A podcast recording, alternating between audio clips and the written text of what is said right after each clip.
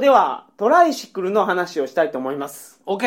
はい。フィリピンといえばトライシクル。っはい。ていうぐらい乗られてる乗り物。そうなんですよ。これ実は現地で撮るの、現地でっていうか、そ の、あの、乗りながら撮るのを忘れててですね。で、忘れて山本に、中田さん、取っといてくださいって言われたら俺も忘れて た。はい。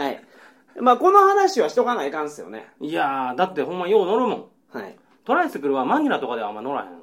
そうですね。バスとかはいタクシーがいっぱいあるから、はいはいでもフィリピンの中のちょっと田舎に行くと、うんもうバスもタクシーもないからはいはいはでい。トライスクで何かあったらこのバイクの横にサイドカーみたいなのついててそこに乗んねんそうです。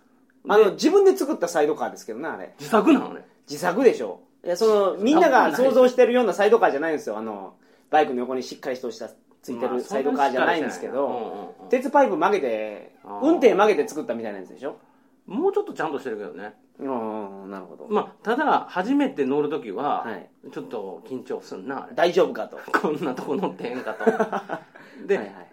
ただもう向こうは田舎に行ったら交通手段のもうメインがトライスクルな街とかあるのよねはいはいはい。それに乗らん、まあ、それかジプニーみたいなうんうんうん。だからもう便利なんだねジプニーよりももうちょっと小回り利くでしょああジプニーはだから自分思ったとこ行かんからねはいはい。そのルートをぐるぐる回ってるだけやから、はいはいはいちょっとあそこまで行きたいんやけどっていう時は、タクシーないからもうとりあえず乗るしかないなるほど。だからタイのトゥクトゥクみたいな感じですね。あそうそうそうそうそうはいはい。タイのトゥクトゥクはあのー原付の後ろにこの乗るところがあって、はいはいはい後ろにくっついてる感じやけど、うんこれサイドカーでサイドカ背の低いところにこう入んねやんー。かそうですね。で初めて乗る時にここ入んのかみたいなで入ったら狭いなって思うんやけど、はいはい。あのー他のフィリピン人とか見たらさ、はいその狭い中に3人ぐらい乗ってるわ乗りますね。救急になって、はいほんけでどトライシクルで移動するときってそんな長距離じゃないですから。そうそうそう長距離やったらタクシー使うでしょ。ただ田舎に行くとタクシーないもん、あ、そうなんですか。アンヘルスないよタクシあそうでしたっけー、うおーん、だからもうジプニーとトライスクルがないからはいはいはいはだからジプニーのルートじゃないとこにはトライスクルで行くしかないんよい。なるほど。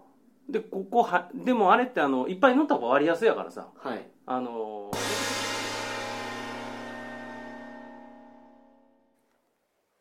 この後はどんな感じなんですかはい。田舎でよく使うトライシクルの情報を話してるんですが、はいはいはいここではトラブルになる事例、特に値切った時にトラブルになる事例を紹介してます。注意点ってことだよねそういうことです。よくわかりましたはい。フィフティーンとフィフティーとか、はいはいはいはいはいありがちありがちありがちなんですよ。あと、フィフティーンって言ってたのに、ペソじゃないよとか、ドルよとドルよとか言うやついるんで、あったねはい。こういうところはちゃんと詰めときましょうみたいな話をしてます。わかりましたはい。